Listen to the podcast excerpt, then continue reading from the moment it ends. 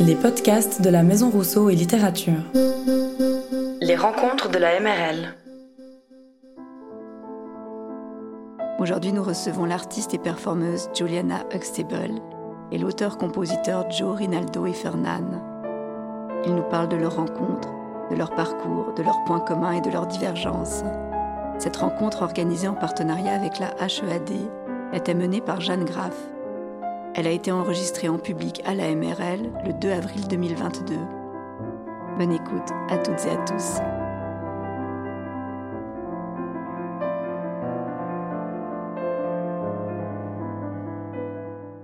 I'm just going to start uh, explaining a little bit the context of the invitation. So I'm a teacher and a writer. I'm a teacher at the Workmaster at the, the Head Art School in Geneva. And uh, at the Workmaster, we have uh, a workshop called uh, Lab Zone.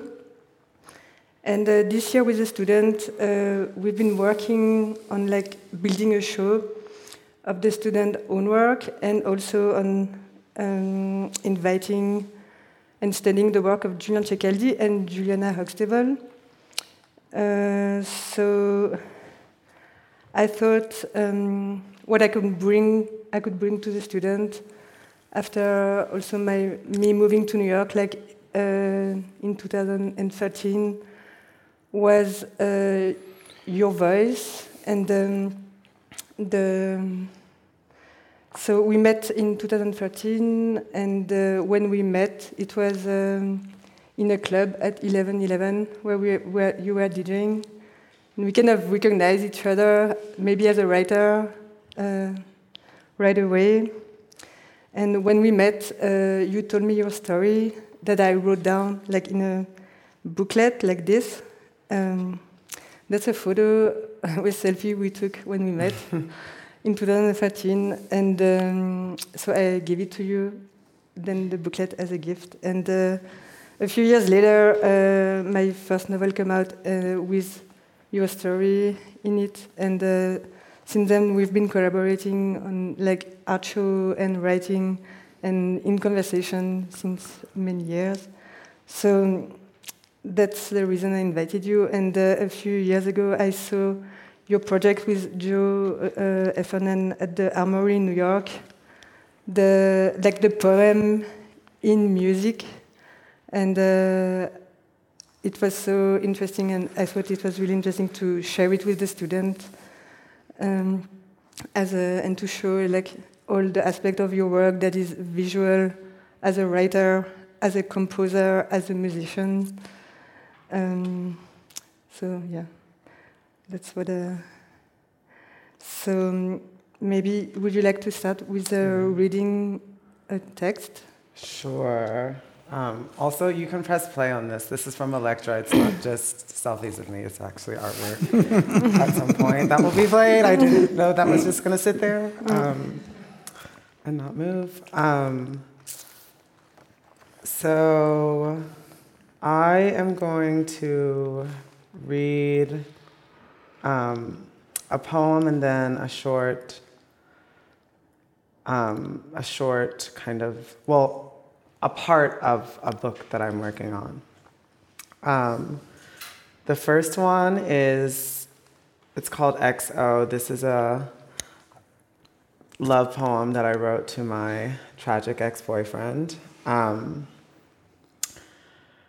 rituals of cleansing flits to doored wells, ineffable sacrifice of freedom to fail, a prayer and puncture that predestination will offer a valiant love when immured.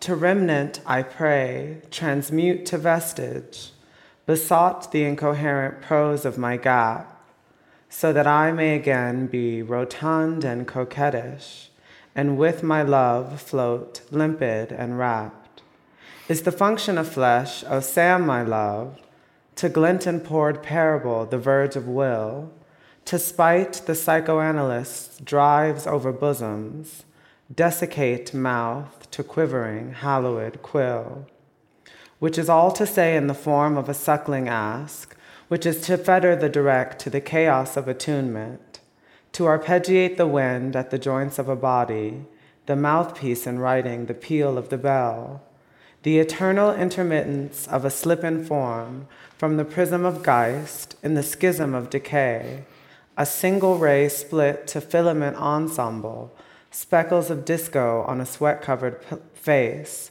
odor of a body in a perspiring place, a burbling impatience says, Fix it, Lord. Semiurgy of somatic text is where alchemy and intimacy proselytize as one, blithely asking the senses to surrender, or rather for involution at demand of the sun, as skin, as the weight of water, as the density of a slug, tightening and embracing fibrous tissues of a scar, intoxicated by the scale which brings us closer in thirst, our, mute, our mutant ideals and heal with their forms. Our mystic phenomenology disentangling from time, diving from the prosaic tactility of truth, suddenly emerge as the surface of plenitude, waiting through the reflected glances from you. Um, and then this next thing that I'm reading is from a. I'm saying that it's going to be a novel. I don't know how long it will be. Maybe it will be a novella. Um, but it's it's called uh, Bats Bats Bite Back. And uh, the, this piece is written. It's not like a one continuous narrative. It's like different voices. So it'll jump from like a sort of a scene being described to maybe a document or an email. It kind of switches between voices and kind of um, types of text or correspondence. Um, the odorous pinstripe of the couch lays sticky silent. Around that is the flayed, sweaty body, straining the bodice of the sleeping mistress. The furniture is unfit for the humidity. Edges are torn, bursting forth the Amazon's thick, unforgiving supremacy. Sleep is shaken by thunderflash. Her face freezes, iced over dirty with the contemptuous soot of history settling on the bygone. Boundless to blind spot, the flickerless surface is unwithered, a terrifying immersion. Film rolls in on itself with the slightest give. Strained glass cracks on a thud. Another bat hurled at the window by the panging storm. She is now fully convinced of the curse, shared by all equatorial nations, scratching at the unscrupulous, rotting cancer she, her husband, and the managerial class of the grounds share. She makes a great effort to lose herself in the thought of snow. A wish momentarily appraises their seafaring commitments, made years prior in cartographic delusion.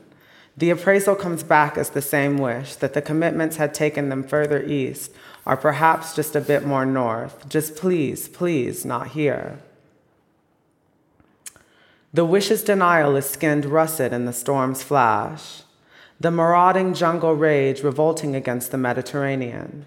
Get me out! It wails and shreds bloodily through the creeping edifice, awaking hungry termites from the floor, each vomited from the earthen mound piercing through damp fibers. They suddenly amass size, ingesting the wood around the couch with their insatiable liquefaction, as if replying in kind, then get out. No exit sentiments are permitted by the pre Columbian verdure. She, they, are reprimanded by the punitive outrage of the tree's lashes, causing the feelings to freeze in place, sourly docile. The fauna directs the storm with beady carcasses, obviously conducive to the violence. The window is now broken. The screeches of the bat ring curiously sonorous, traveling unabsorbed by the once there trees, soon to be upholstered with young orange blossoms held in place by wire entanglements. Dear B, I've just now woken up from the sleep of my most recent surgery in a strange stupor. I wonder if the doctor has already given me morphine as I had another dream. It was somewhere stormy and wet, maybe the Caribbean.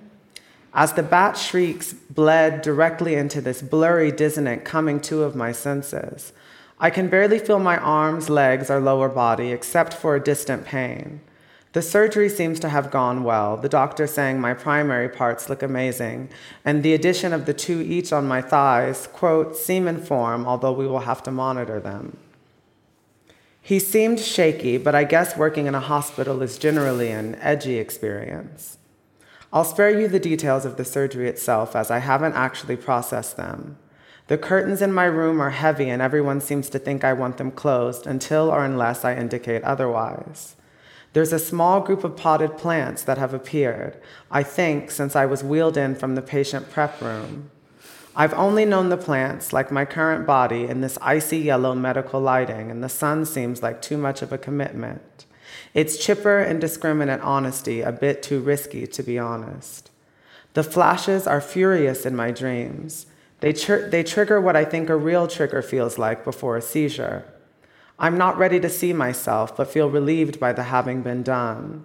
I fear that this transitional period, its hues of blue, the packaging taken out of my catheters will be too much. I only want polished stages when the scars are questionably legible as the product of DNA, or at least RNA, and ideally mysteriously beg the question of crimes done to my flesh.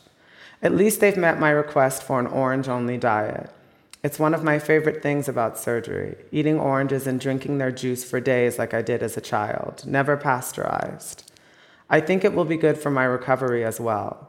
I'll end this here as the hospital psych, who is legitimately disgusted, frightened by me, just came in. Love you, M. Began patient assessment by repeating question set asked a patient in approval process for surgery. Suppose that you could be somatically whole in every way except for your limbs. Would you be content? There are several possible answers, but only one is clinically correct. Patient must, according to protocol, answer no. Patient answered no. Patient appears to be in a state of contentment following surgery. As the standard evaluative, evaluative metrics used in post patient assessment don't work in this case, I've applied the closest models I have available in hopes of approximating a working DSM model. It is thus far nameless. Yesterday, he watched her send herself in questions to her reflection. Its only answer was midnight Macumba. Her realization, to the degree it commanded her salvation in consumption, or rather was consumption as a material catalyst for salvation, was generally one of hue. Black, after all, was the illustrated outline of makeup's gradient undulations. She knew she could only paint, as they said, with a just warm of cool midnight, just cool of burnt cerulean, descendant of solar blue, chromatics conditioned by the gas from which it learns to metabolize into flame, baking the stars of the skies, which winters wet, near hot drunk with the joy of an ecstatic lover's envy. Her realization was the manic testing of every shade of navy when she noticed it in the cosmetics section. Over purchasing so that after the come down and the poor decisions announced themselves as such, she could have enough until she decided it was time for her tattoo its relief part of the expectation that subsumed it and now acted a constitutive trauma, whispering its disappearance when her body would finally be freed of a tipping portion of its edificial labor, for Macumba to be midnight whenever and whenever she chose to be. Thank you. Um, I guess we should talk about how Joe and I started collaborating. Mm-hmm. Um, so I've always I've always done writing. Um, like when I was a kid, I wanted to be a painter and a poet. And at one point, I gave up on the art aspirations and was just doing writing. And I had a blog that that I would share a lot of writing on. Um, it was a when when Tumblr was a thing. Um, and as I started to share my writing more and more, people would invite me to readings. And a lot of my friends that I met out, Joe and I also met out in a club um, uh, in 2010. Yeah. I think me and Joe. In a basement. In a basement, also oh. in a basement, oh. in a club. Oh. Um, yeah. and I started doing readings. And Joe, Joe uh, followed followed my Tumblr, and would come to readings. And Joe was would always encourage me and say, you know, your reading is really really musical. I really feel like you you should you should do something with this. And he kept saying we, we should we should jam, we should jam, we should jam. And I was like, I don't know what jamming, I don't know what we should jam means because I'm just writing these random things. And then in 2013, um, our friend um, Patty organized a performance night, and I thought she asked me to perform, and I thought, well, maybe this is the time and from the second Joe and I started working together, it became this really expansive universe of like sound and words and text that we've created. And the process that we've created music has like evolved so much, but it really, at its core, is like taking these texts and our poems and then like finding ways to like work them into um, music and kind of bring out the feelings and the forms and the words um, and everything like that. And I love, I love working with Joe, obviously. Oh, I love um, working with you too. Yeah. I remember your Tumblr. It was like the New York Times. I, I read it like that was like I think it was like daily. Yeah, I was constantly. Yeah. I had a day job, so I was constantly right, writing, right, right, right, right. I just remember there was a time where I was reading that every single day. I guess that's the Tumblr era, they say. I don't know. Mm-hmm. yeah. It was the Tumblr era. Um, Our first show was really fun, too, I have to say. Donatella, it was really stripped yes, down. Yeah, sorry. Donatella, she said something about the rhythm uh-huh. and like um, how you compose, like um, uh, towards the literature, composition, and the music. Yeah. yeah. I mean, that's an ever evolving thing. I think it started out really it started out like like our first show was really stripped down. It was like you were sampling, running samples, and reciting your poems, and I was playing drums. So that kind of set the tone. And then we, at some point in there, introduced the piano, and then we started working on the train, which is the piano piece that we played yesterday. Um, we did that for I think that's when that we the, when Aya came. Yeah. And that was for Arika in Scotland. That's when we started really I feel like that was the moment when really taking in the lyrics, the poems, and working through it with harmonies on the piano and the harp. Yeah. Um, it was sort of like because we started doing performance art, performance art together. Like I, I was doing performances that involved text, and so and I, I, I didn't think of it really as, as a musical project at first. I just sort of thought, oh, we're doing performance art. I think you probably had a better, probably had more of a clearer idea of what yeah. was happening. But then we would be rehearsing, um, and people would come up to us and say, like, oh, wow, you're like a band. Yeah, and true. Yeah. This is basically, this is basically a band. Yeah. Um, and although the performance art context is interesting and generative and cool in a lot of ways, it's I also agree actually. The the standards for musicality are generally kind of low when it comes to perform, performance art as a as an avenue, and so we naturally just started playing. We started playing music festivals and yeah. and, and concerts and things like that, and then it's wild because it was sort of like a what do you call it? Reverse engineering. It was sort of like a reverse yeah. engineering of a band where we're like playing these kind of huge venues all of a sudden, and then we're like kind of without really rehearsing much. Like we're rehearsing at sound check, or we're like rehearsing yeah. occasionally, and then it's like oh this giant show. We're like oh, but it kind of made. I think it was kind of interesting how that worked out. Yeah. In the beginning, that was like kind of in the beginning. Yeah. You know, and out of the performance art context, like, I guess I cringe at that, I admit, but like, I do like the fact that it did. We're kind of always in the threshold between that and being an actual band, even though I consider us a band. This clearly we're yeah. a band, but it does kind of give you a little bit of freedom to be into that world where you can we can kind of do what we want to do. Yeah.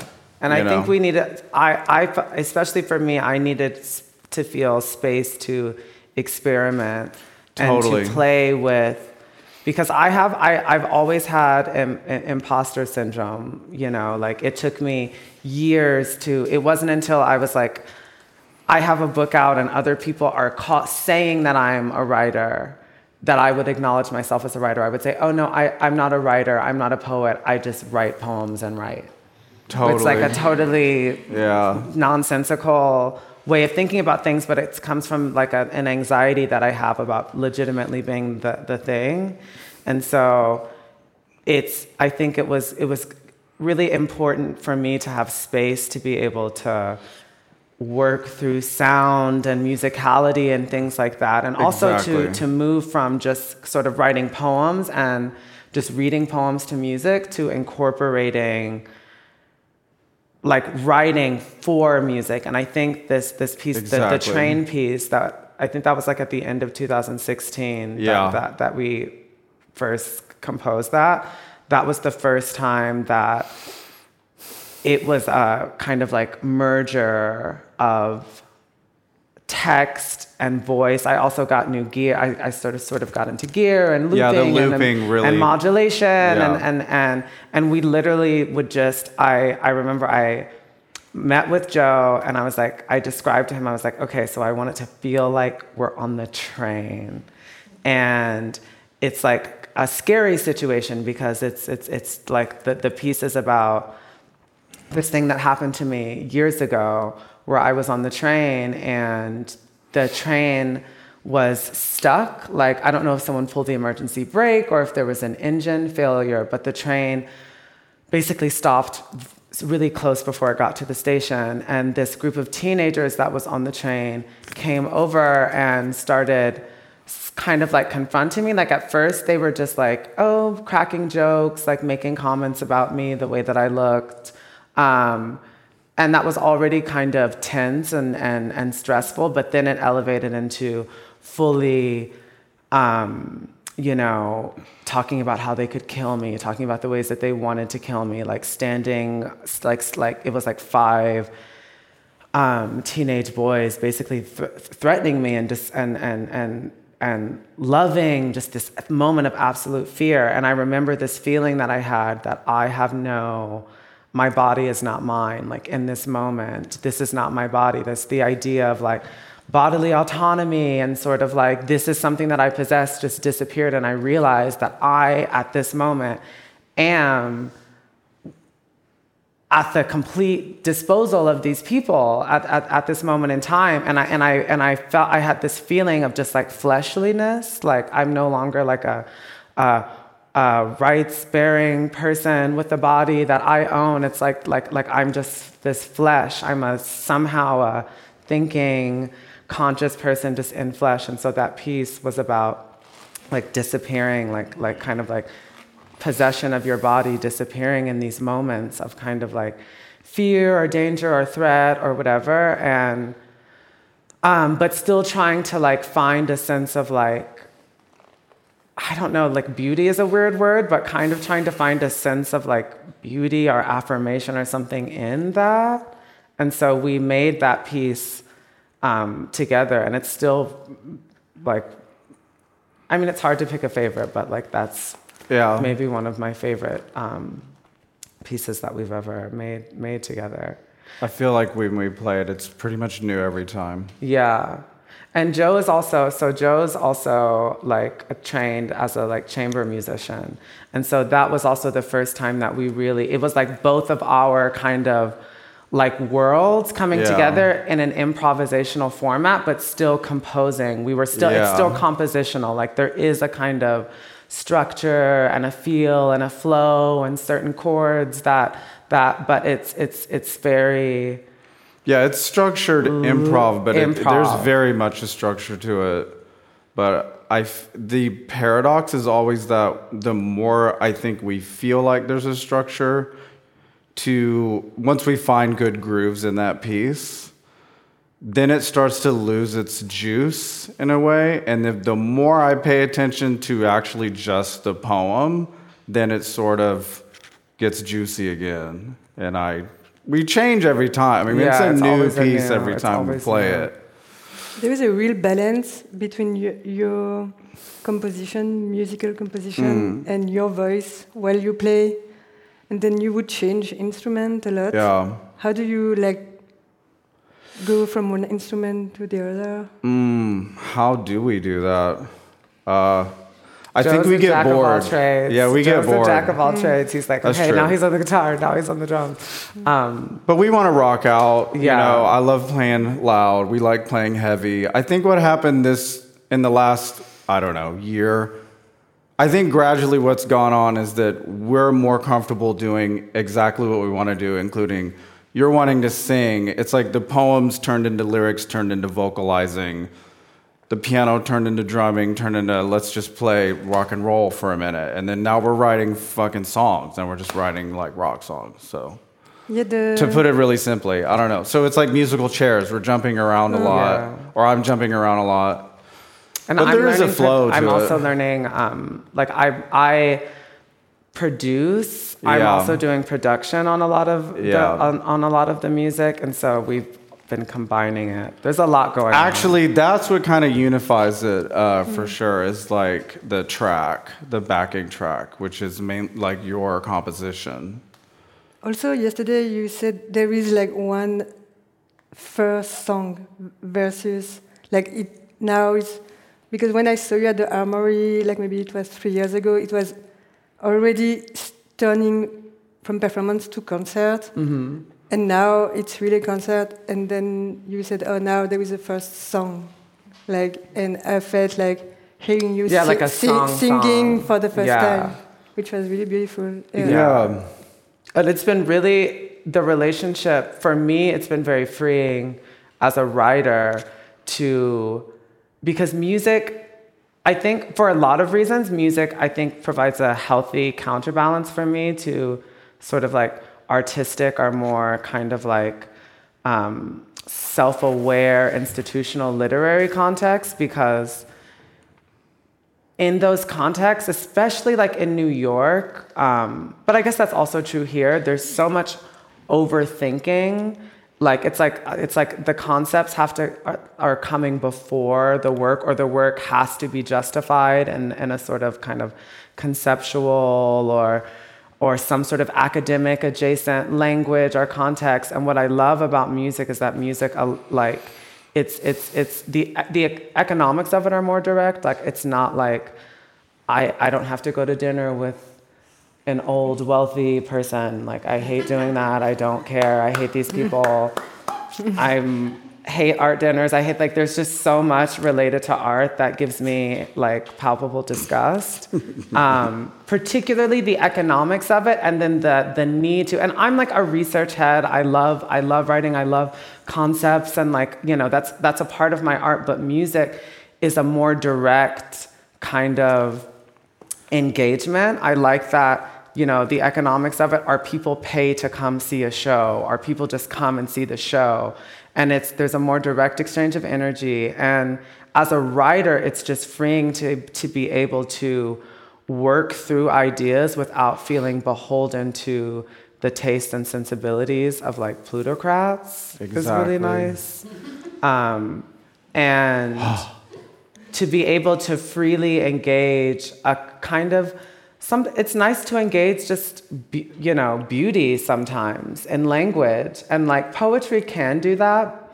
Um, and if there was like a spectrum i think like art is the worst. Poetry is not quite as bad as art but like writing for music is so is so is for me so joyous and i can work through you know, like I, I just went through a really intense breakup um, in December, and I don't necessarily know how that would come out in art. Like I don't know what the like breakup art show looks like. Slash, I don't know if I would want to do that. That maybe stre- maybe that actually stresses me out. But like it is like to just be able to work through that in song is so uh, amazing, and to be able to d- deploy language in that way. Yeah, I think that's Um, how we. That's what happened last year. We worked through that through song. I would say. Yeah, in the last few months. Yeah, yeah. I notice it as a really great thing when you start to. I like. It gets. hmm, how do I put this? I like it when you're writing lyrics. I love I love the poetry. I love playing with poetry. I love everything you're doing, but what I'm seeing as you process things, you're writing in more lyrical form, I guess. Is that what that is? I mean, we're making Yeah. songs, it's verse, chorus. There's a hard distinction, but Yeah, I mean, it's really a threshold of the two, and I feel like that's what the, the poetry kind of comes into play of the lyrics. I mean, I'm using really general terms. I don't know if, but, you know, because lyrics can be really, you know, himbo, boring, whatnot. Poetry can be really convoluted, but I think what you're doing is you're like taking bo- best of both worlds. you know, it's fun. aspiring Yeah. to. I love that also it's so organic, like you don't plan to do some things like you would play together and then it takes this direction or that direction. Yeah. But it's also interesting because you have your work as a DJ, and for me, when I see you DJing, it's more like you compose with like this, like this extract of, like it would be like it's a piano, and you take like the note would be a sample of something, Mm-hmm. and then uh, I think it's very interesting in the rhythm in, when you speak and with your voice, how it interacts with Joe The also rhythm. as a oh, composer. yeah, you mentioned the rhythm. Yeah. Yeah, Yeah. yeah. Yeah. Yeah, rhythm We- is key. Yeah. Rhythm is very because Yeah. I, I like this sort of idea of reaching a a kind of trance-like a trance-like state. Yeah. And even when I when I'm DJing, I naturally am like super hyperactive.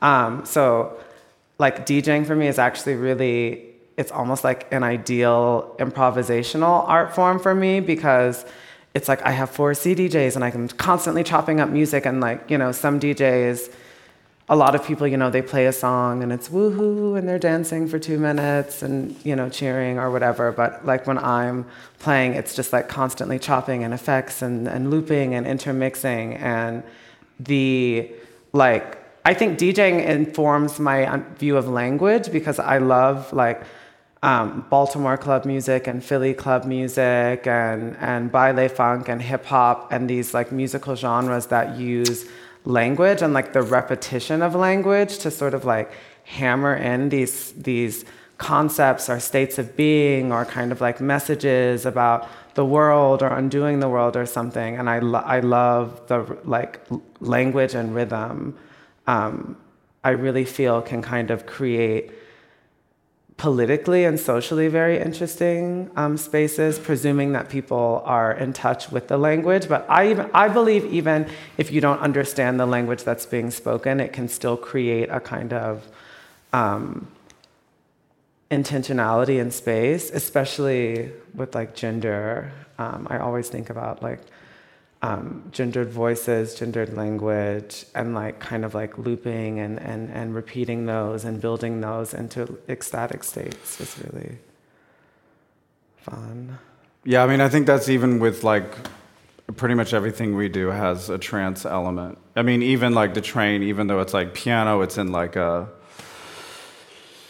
you know very equal tempered, you know, very European type of you know that instrument is really like very unnatural equal tuning situation, but it really has survived through a lot of music, and we can use that instrument percussively and I feel like that's that's how I play, and I feel like your your poems are doing the same thing. So we're working through something rhythmically and percussively. Also, I'm a drummer, so I play piano like a drum set. It's pretty. Yeah. It's pretty. I guess barbaric how I play. If you really listen to it, it sounds fancy, but it's actually really. It's really right, left, right, left, right. You know, a lot of, a lot of percussion, and I think that's how it helps with, yeah, what we do.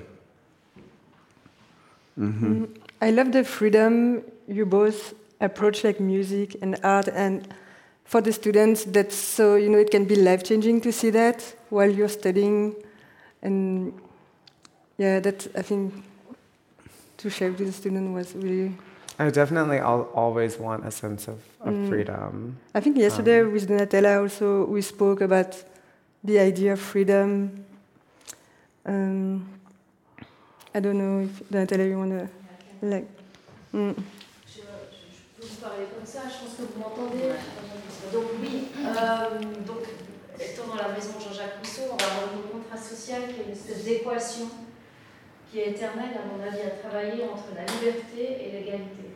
Et c'est ce qui pose lui dans le contrat social de manière très Et on a posé aussi cette question, ça peut être comment être artiste, euh, la, la notion d'user le genre artistique, mais aussi euh, dans le cas de la pandémie, quelque chose d'intéressant. Je trouvais que Juliana expliquait, je lui ai demandé comment elle, elle avait vécu la pandémie en tant qu'artiste humain des deux, parce qu'on sait que les milieux culturels dans le monde entier ont été vraiment affectés par ça, et surtout les milieux des arts vivants, on ça la scène de la musique. Et en fait, Juliana expliquait que ça s'est passé à Berlin, et qu'en fait tout est parti en outdoor, c'est-à-dire en réel qui s'est aussi passé ici, hein, mais, et que du coup il y avait une autre relation à, à la nature, et peut-être la musique dans la nature, je trouvais ça intéressant, la performance dans la nature, et que ça, ça va aussi changer sa, sa relation à devoir faire de la musique, la nécessité profonde de devoir faire de la musique et à danser.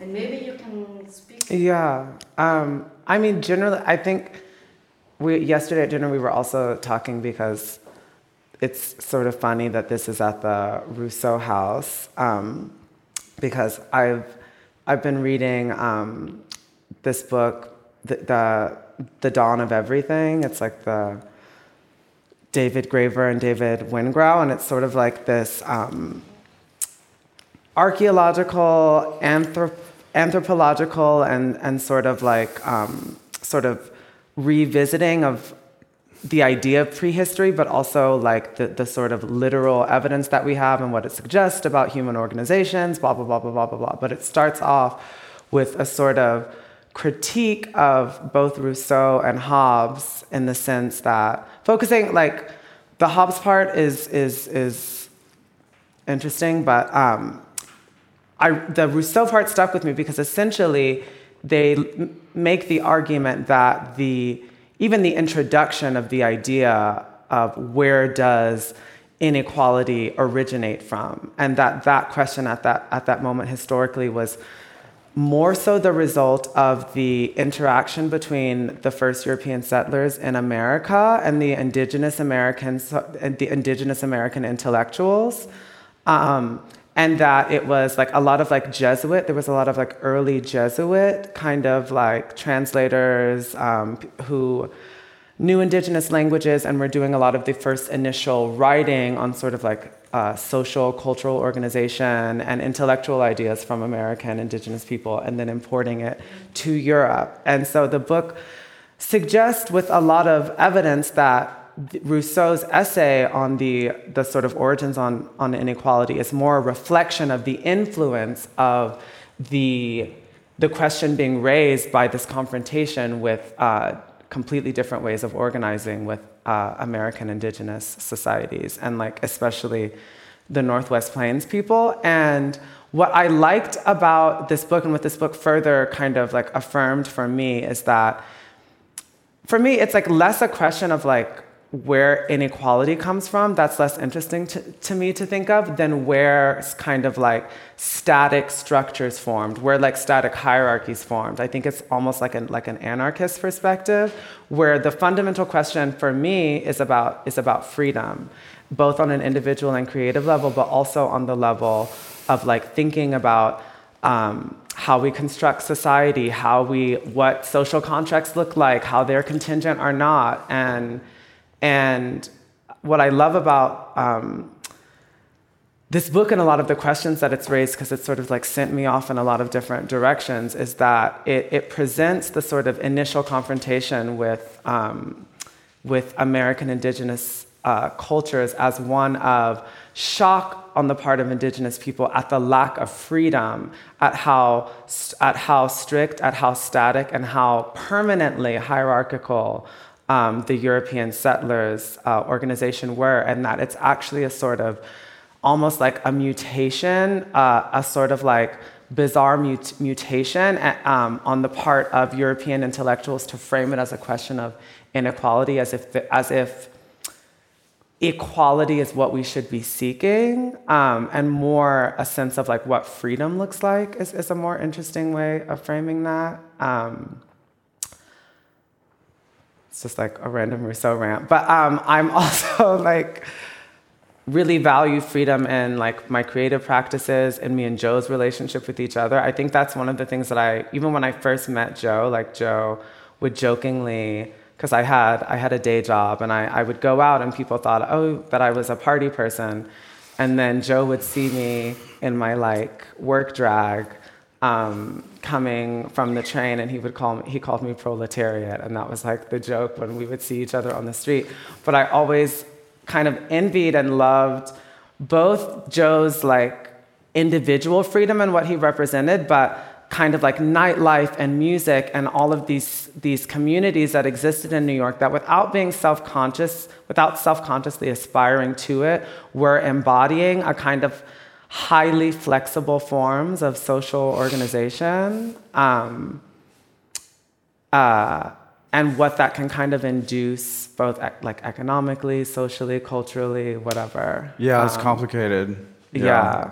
but freedom is like the more the more Im- important question to me than equality because i don't believe in equality and i think the i think that the framing of the question as one of equality almost like sets it up sets up the pursuit for alternate forms of organization to fail because I think equality is fundamentally like impossible on some level, and it's more like flexibility and freedom. Um, yeah. There is also the the um, the party that you're organizing, the shock value party. I mean, I see it also as a political gesture, in a way. Yeah. That is also very important for New York. Well, I love. Mm. I mean, nightlife is nightlife. I love nightlife on on for for so many reasons, like its relationship to music, performance, social organizing, the things that I was just saying. But also, what I love about it is that it's it's it really is an alternate way, especially economically in New York. It's a it, it creates a space in which people can live in fluid relationships with each other. Um, there is no clear hierarchy. Yes, there's sort of like, there is in the sense of like, there's people that have more established careers than not. Um, and because the scene we came up in was not like clubs, it's almost like a misnomer to call it clubs. It was really like, it was like DIY spaces. Like I threw my parties and like the most, esta- like the most established club that I threw it in was this ex model guy who lived in the attic of this like dilapidated, like sort of like quinceanera, Sweet 16 um, venue from like the, the 70s. And the one on Broadway. Yeah, yeah, yeah, the, yeah. The, the, the, gateway. The gateway. And the spectrum. Yeah. So Joe yeah. lived in this. Joe lived in a space that I used to throw my party in, and so it's not clubs. It's really these like bizarre experiments in living and organizing, and there really was a way, and in in a way that felt much different than clubs because I've also worked in clubs. Clubs can be, I think, because they're they become financial institutions, the hierarchies become really set. Like I used to work for people who, you know, it's very exploitative. They pay you like two hundred dollars to DJ for four or five hours. You'll never get paid more than that. You should be thankful that you have a job and exposure, and it really mimics all of the worst qualities of, of New York or any city, really, as like a these these these like gross static exploitative like financial chains that people are in well i mean that's I where we came up from. Yeah. That's that's where you started. Yeah. That's what that was the tone. That was the tone somehow it changed a little. Yeah it really did. Yeah. it really did change and i and i was so inspired by the the the night the sort of nightlife spaces that we were able to create. And it wasn't just night. It was it was a lot of things. Like there were performances that would happen in these spaces. Yeah. there were meetings that would happen. And and so um, what other people might see as just like partying is really important to me because it's really framed my imagination my understanding of what's possible. And for me it's it's it's also been a space in which a sense of real I think like I, I realized like like maybe a month ago, I was like, actually, maybe I'm an anarchist. I think I might be an anarchist. I don't know for sure. Um, in the sense that, like, in the sense that I feel an adamant aversion to um, static um, hierarchical structures and coercive, organized, um, organized, coercive, centralized uh, violence. And I, I really feel like these spaces offered alternatives to that and inform so much about how I see myself, how I see the world, whatever. Yeah.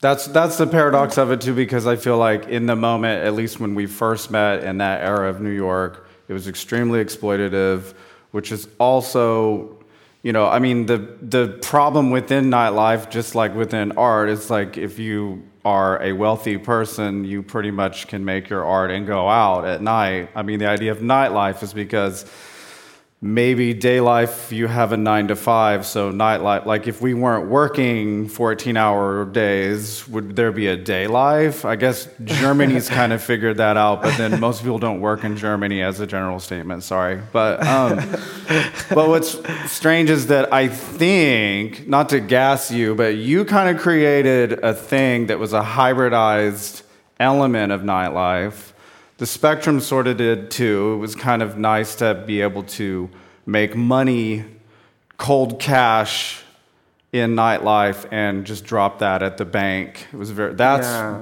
a very liberating And everyone was experience. very like Everybody's getting paid. Everyone- yeah. So you don't have to necessarily do labor by day.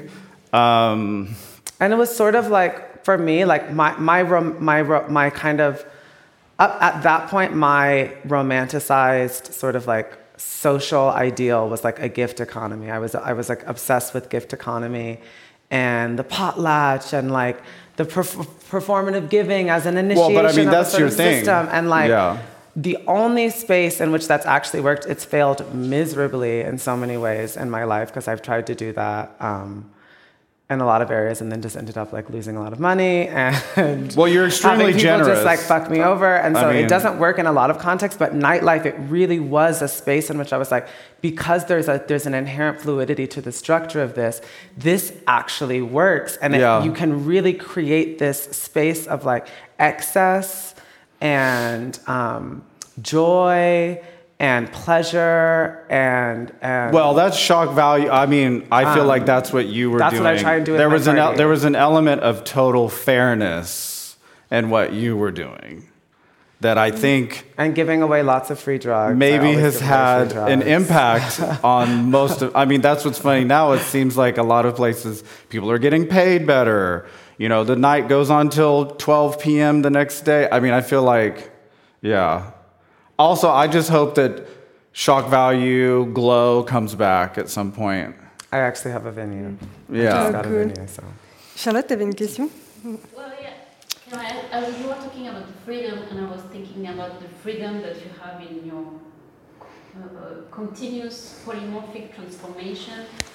And yesterday with the music, I was very surprised. I didn't know your music composition with Joe, and I was very surprised to see that also for music. I mean, you go from one style to another without, you know, never stopping. Mm-hmm.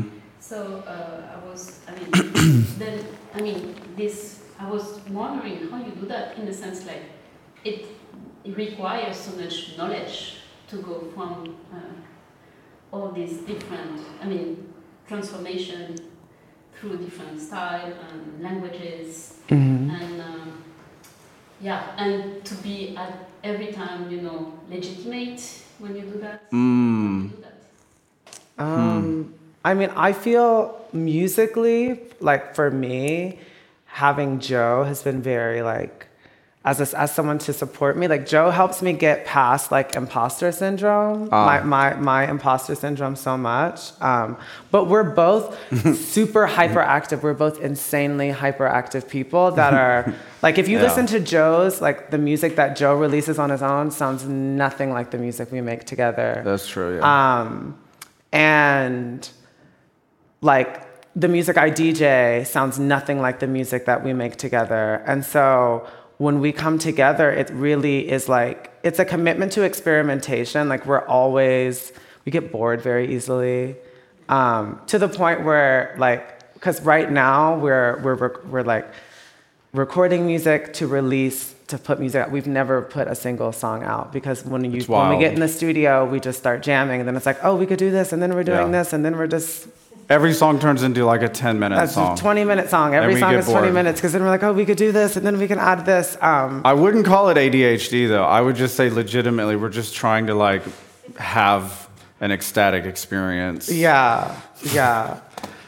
But it is it Yeah. is a kind of like a commitment to like to to um, evolution and also feeling Yeah. like I I feel and I I feel like both both of us feel like you know getting on a stage is like I take that very seriously that people people are coming to see like you know Yeah. we want to give someone like a novel experience and not like for me i think one of the if there's like the sort of like ideal idyllic like um like what like ideals that i pursue in life novelty and the pursuit of novelty and the gift of novelty um, in art in artistic form is really so important to me and, and music as an opportunity to express that is like i don't know i think when you combine that with me and joe's just like ah it's just like constant constant evolution done- and i learn a lot. I like i, I want to learn more. Like i i'm still learning so much about like music production and composition i have no clue how to mix joe's like much Well, better but with that. secretly though, I'm- you're a better pianist than I am. i don't know about You, that but, I, like- well, okay.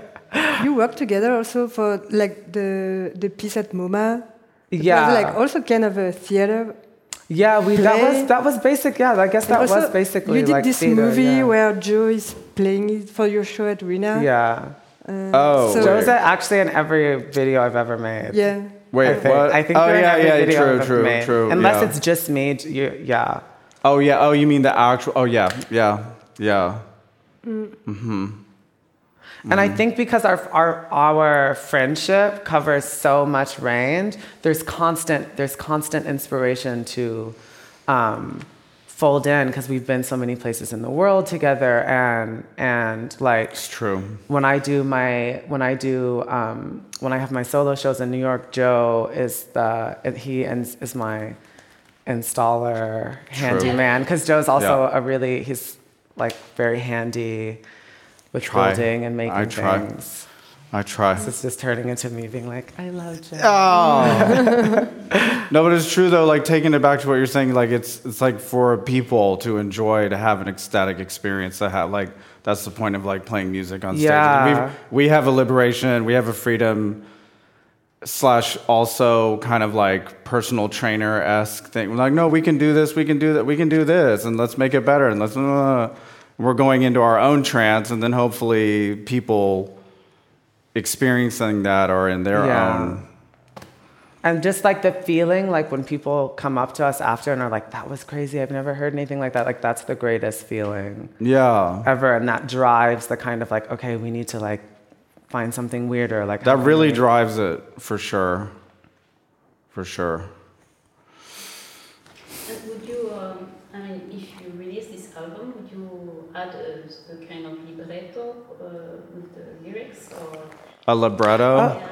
Well, because uh, because of the looping and the manipulation of the voice, we, I mean, uh, barely could. For understand sure, what definitely, definitely, all the lyrics will be Yeah. will be released because it's also as just I because I love language and writing so much, it's important. Um, but I, I kind of have a I yeah. have a I have a thing where it's like until it's in its final form, I feel like I don't know if it's bad luck or whatever, but I have an energetic aversion to releasing the text for things and le- until I feel like it's fully uh, finished and in its final form. But definitely when we release it, all of the lyrics will. Yeah. I'm excited just to be f- also to Yeah. be free of all of this music that we've been working on. Yeah. Yeah, for sure. We'll, you'll print the lyrics. Yeah. Yeah. hmm We love questions, unless nobody wants to ask questions. Well, yeah, talking about that. Actually, so you're talking about how language is important for you. And I was wondering, have you ever, while writing, considered the meaning of the sounds? Because there's this uh, philosophical studies of international meaning of the sounds in any language. Like they might still convey the message, even to anyone who, who speaks only Chinese. Listening to the English words would still convey the message. So have you ever like considered that making uh, lyrics or making your um, work in such a way that it would still send the emotion, no matter what language you're actually listening to? For sure. I mean, my favorite, like my my favorite vocalist that I look up to, toe the line between language as distinct words that have audible, recognizable meanings to people, and then just like sound and noise. And like, I think my, my favorite vocalist can kind of like toe the line between um, language and then just using your voice almost as an as if you're a, like a noise musician. Not in the sense that there's no melody or something but in the sense that you are really using pure sound to convey a quite wide range of emotions um, some of which include a lot like chaos danger fear like sort of like like more ecstatic or intense states that that one might associate with with noise music. And i think that we've gotten a lot better at that over time because like me and John when we were in China um, like I did a musical performance in China and that was in, in, in Beijing. It was insane actually because I was like n- n- like so few people here speak English. Is this just like am I just like shouting into the void? And I I don't even remember what piece I did. And then this girl came up to me uh, sort of like after the performance and she spoke a little bit of English, but not very much. And she was just like, I feel like you, and she kind of just like almost like read me like like a psychoanalyst or something. And she got all of that from this text that she barely understood. She was like, I feel like you have a struggling relationship with your father and your sexual, and I, you know, and her friend was helping her. And I was like, wait, what? How did you get all of this from, from um, this, this text? But it's definitely, it's definitely we work a lot on the intention behind the sound. And so i think that's why like train the, the train piece was so important for us because it's like every single every single word also has like a sonic kind of meme that it carries that that, that we're trying to convey. And we've played like we we just played in um, lebanon in December. And I would say half the people there speak English, speak English fluidly, but the other half didn't, but it still translates the like it was really interesting just to hear people's kind of the language that they would then ascribe to understand or then express back to us what it made them feel.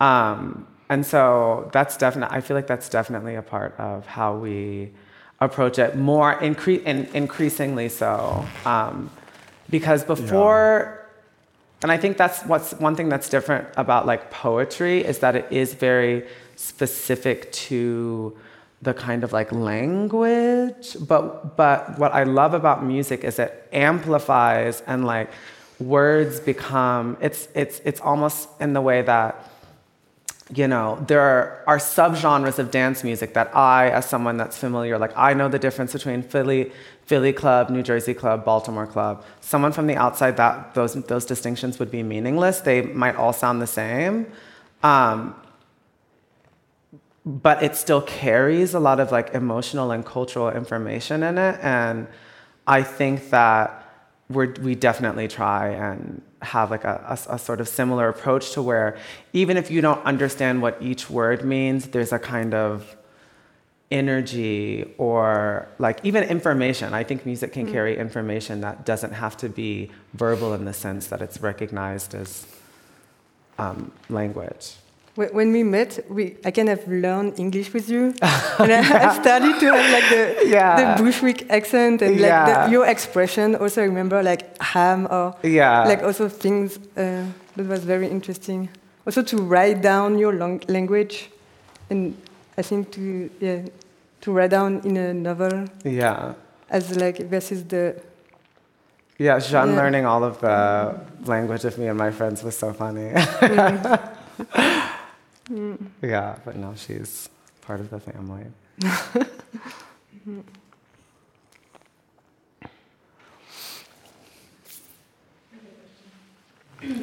Joe, have you ever uh, tried to write yourself?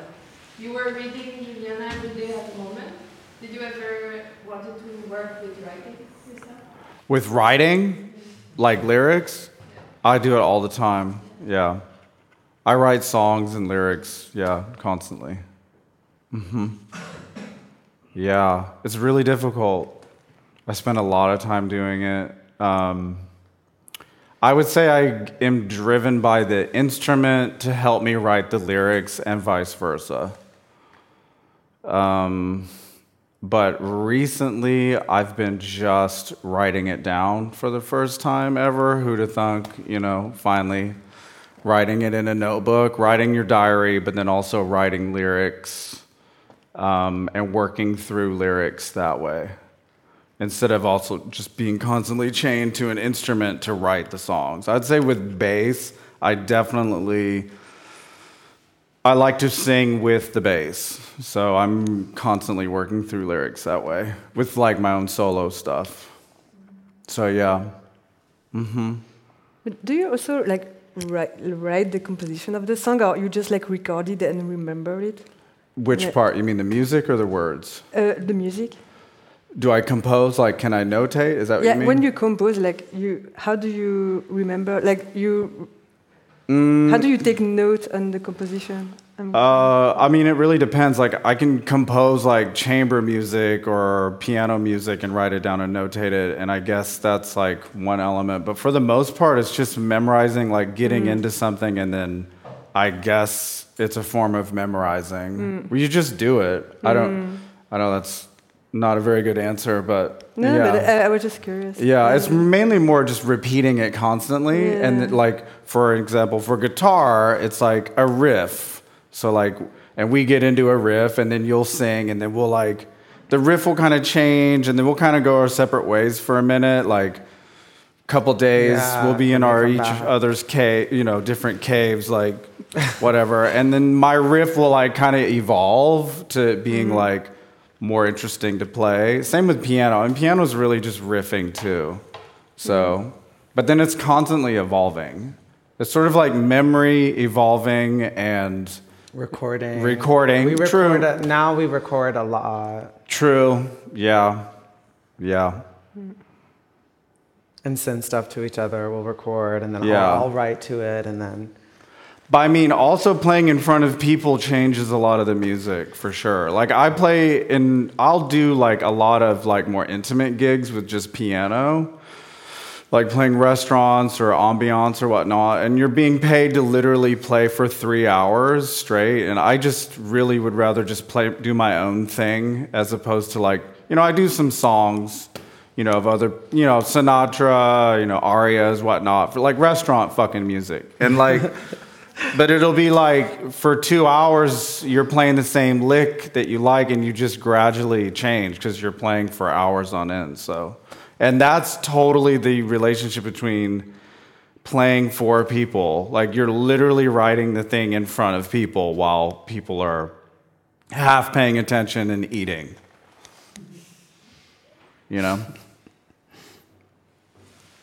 Can I ask you uh, about another collaboration uh, you had? Because we this winter we had this amazing video of you uh, with Hannah Black.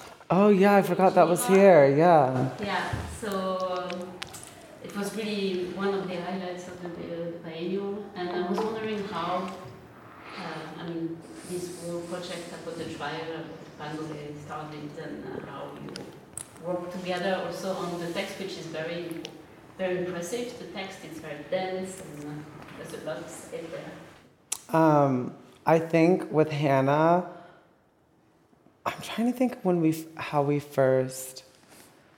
I mean, we. I think we also met in a nightclub. Actually, I think I also met Hannah in a nightclub. Um, but I, me and Hannah have very similar kind of a research approach to things. Like I think with Hannah, I it's the sort of part of my brain that's really into the sort of like not just straight up academic writing, but like using a more kind of like research theory based approach to developing ideas and narrative or whatever. Like me and Hannah share that, but she's also just really play. She's very playful, and she always has a sense of humor. And there's a kind of theatricality that with which she approaches um, quite serious subjects, which I love. And so we, the first real collaboration was we wrote we did a we wrote a novella together, and we were friends, but we weren't that close. We weren't super close, and so our friendship actually, and we're we're playing these characters in in the novel, but they were very obviously just in some ways like loose anagrams up for each other. And so our relationship and our friendship unfolded via writing this novella. And then we, we've done a few things after that. And so there's a real comfort that we have with each other because uh, the kind of re- the core of our friendship started in this exchange. Like we would sometimes she would come to my studio and you know we'd just like smoke some weed and then just start writing. And then sometimes we would we would ex- exchange almost kind of like letters. And that's how the the first that novella is like framed in terms of letters. And so our relationship also has just evolved and we did this this trial. We, we wanted to do a performance together. And so we decided to do an animal trial um, because hannah was just interested in getting into like like like sort of like the legal history of animals and i was already doing all of this work for my show and like researching the history of bestiality and restrictions on human animal relations. So it topically it made sense. And then i was also that's when i was really like like okay like learning uh, production software and stuff like that. And so i just decided to like put we put it to music. I, I made all of the music for um, for that uh, performance and that video, and it was really fun. And we're actually we're we're applying for a grant now to do another um, another project together. That's interesting um, that you bring the subject. Donatella, you wanted to bring this the relationship to animals. Like, um, I don't know if you want to add something about that. Or? Um, no, it's because um, animality and the rights of the animals. Peter Singer, maybe you want to to develop on that. Yeah. Um, because here I, I can say that for the public uh, staying in Geneva or based in Geneva, we're gonna have um, a tour between Corinne Pelluchon who is a kind of follower of Peter, Singer, mm-hmm. towards animality discussed by Jean-Jacques Rousseau. Uh, who had actually two dogs that are very important in his life. Mm-hmm. So maybe you want to discuss about what was interesting about yeah. the, the, way you understand or the way you relate to Peter Singer's thought towards a general relationship toward body, for example, mm-hmm. towards um, transition. Yeah. Also um, in your visual arts. Yeah. yeah. Um, I mean, I've always been interested in, in the question of kind of animals and and like what it means to extend the idea of rights to animals has always been really important to me. Um, it was like my first exposure to the idea was when I was like 12. Someone handed me one of those like um, postcards. In the States, they have postcards against Kentucky Fried Chicken, and they show you like the horrible conditions that the chickens are in.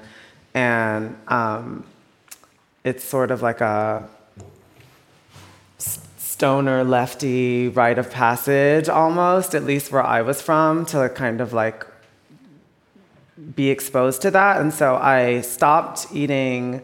I stopped eating meat around when I was like 11, 12 years old. Um, but then I was really lucky. I did debate um, in high school, and Texas has a has a pretty advanced uh, competitive. It's a it's a very advanced competitive debate state. And despite Texas generally being conservative, the debate community tends to be quite left, and so you're exposed to a lot of really intense um, philosophy, political theory, history, etc. Like at a at a really young age, and I in debate camp I did the feminist lab, and it was actually through a kind of eco-feminist perspective that I was first really exposed to the idea of like just like expanding the expanding our relationship to animals and kind of like us um, early feminist critiques of anthropocentrism and how we depict animals and um, Catharine MacKinnon actually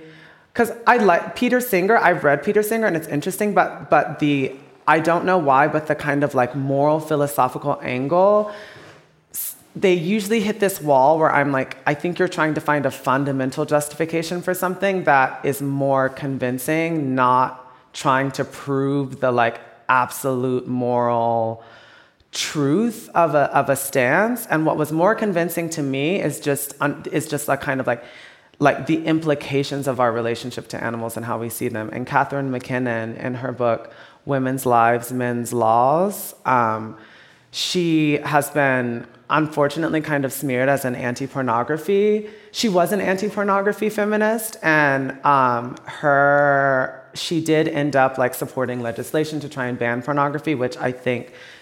I, I think the application of her theories, at least in the 90s, was maybe a bit misguided. But her critiques of um, her critiques of pornography and of representations of women and animals and the comparisons between them really completely changed my understanding of uh, like media representation and, and ethics. And so I've always been interested in that and it's always been important to me. And then, but artistically, it, it never really entered my artwork, really. Like maybe it had entered my writing at different times. But it was really the, what sparked my interest in, in it, my, my most recent interest in it was the way that, particularly in America, the kind of advocacy for certain gender or sex based rights, the argument was that if you grant, if you let gay people get married, you're gonna end up fucking and marrying dogs. If you let, you know, oh, if you can identify as a woman, then I might as well say I'm a dolphin. And this kind of like absurdist logic, but that was really used constantly. You see this in the media, you see this in the news. Like, I'm from Texas, my family's in the South. People say, literally say these statements, but it's always like animals are the limit.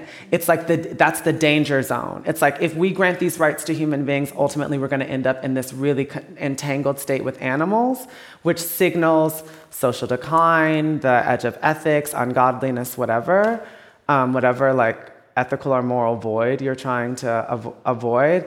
And it was that limit and the obsession with that limit that made me really interested in um, thinking through like interspecies relations, the, um, animals and gender, animals and transness, animals and race. Um, and I really, a lot of it was informed by uh, literature I was reading at the time, like Toni Morrison's Beloved, um, is I actually I was watching like an interview of her. There was like a clip of her at some like um, literary co- conference where the where the and I had never read Beloved because I sort of wrote it off, not as not a good book, but I thought like oh it's just another great American standard. It's like you know she's aspiring to a kind of um, Faulkner American legendary writer status.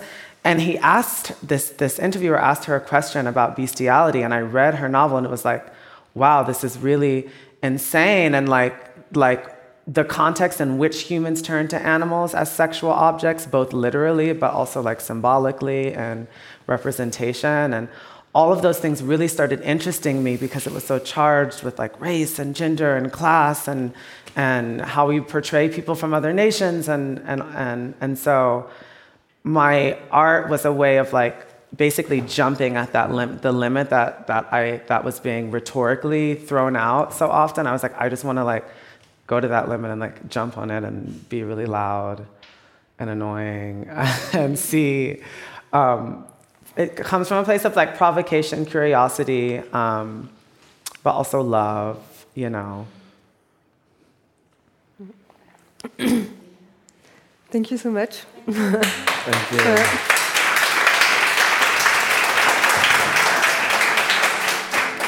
you.